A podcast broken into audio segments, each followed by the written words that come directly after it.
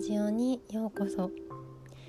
このラジオではなかなか寝れないあなたを快眠に導くための寝落ちラジオです。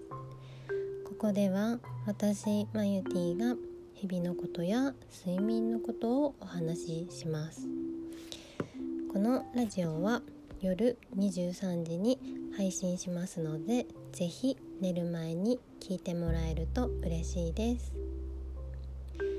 皆さんいかがお過ごしですか？お元気ですか？水分摂取はしておりますか？はいまたね暑い日が出てきましたね、うん、最近ちょっと寒かったんですけれどもまた天気が戻ってきたような感じがします、うん、今日はちょっと水分水についてお話ししたいなっていうふうに思います。私があの水水分を取るように意識した時に、まあ、水って今までなんかなんだろう買って飲むっていうのをあんまり意識したことがなかったんですね。でじゃあちょっと水飲むってなったらどんなお水が売ってるんだろうっていうのをこうスーパーとかコンビニとか行った時によく見るようにしました、うん、そしたらすごい自分が思ってる以上に種類がたくさんあってでお店によっても置いてあるものが結構違かったりしてすごく面白いなっていうふうに思いました。うん、同じブランド例えばイロハスとかだと売ってる地域によってその取れる場所あの水の取れる場所が違かったりするので、うん、地域によっても同じブランドでもあの水の味って異なるんですね。うん、そうそれであのいろいろ飲んでみて、まあ、軟水と硬水の水がねやっぱ違うのとかあのいろいろ味が違うんだなっていうのがだんだんと分かるようになりましたそうで今お気に入りのやつを見つけてでそれをあの買える時にちょっと抱えて買ってきてっていうような感じで家にストックしてあったんですけど最近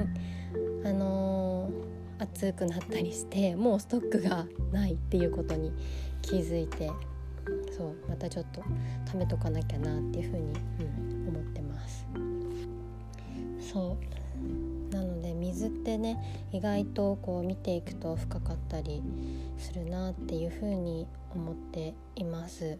うん、で水どんな時に、まあ、飲むのかっていうことなんですけど、まあ、朝ね起きた時にお水1杯飲んでもらうとあの寝てた体も起きてあの腸にもねお腹にも刺激がいくので体もこう覚醒のスイッチが入りやすくなります。うん、であの寝る前とかも寝てる間にですね私たちの体って呼吸とかあの汗からどんどん水分が出ていってしまうので朝起きた時にはもう自然と脱水になっている状態なんですね、うん、だからそれをもう先に失うのが分かってるから先に補っておくっていう考え方で寝る前にもお水をあの飲むっていうのが大事になります。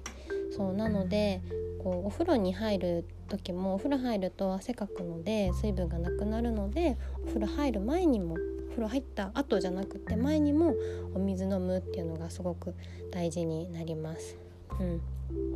私たちの体のインアウトバランスっていうのが、まあ、前と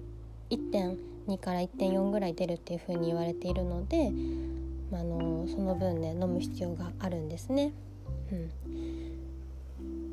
そうなんですでね夏だと、まあ、暑いし飲むっていうのも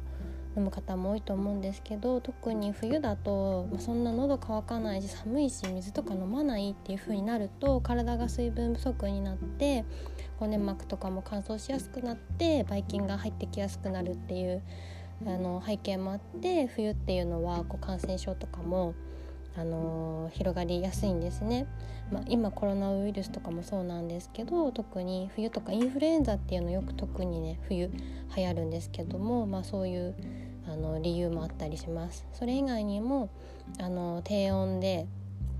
あの湿度も低くなるからウイルスがあの長生きし長生きっていうかそうあの長く生存できちゃうっていうのもあの背景にはあるんですけどもそうなのでそういう環境的な面と私たちの体的な面っていうのが関係してくるんですね。そうなので水分っていうのは私たちの体にとってとても大事なものになるんです。うん。なのでね皆さん水分の方ぜひ意識してとってもらいたいなっていうふうに思います。でね是非あのお気に入りの水見つけたらあの私も試したいんで是非教えてほしいです。はい。それでは今日も一日お疲れ様でした。また明日お会いしましょう。おやすみなさい。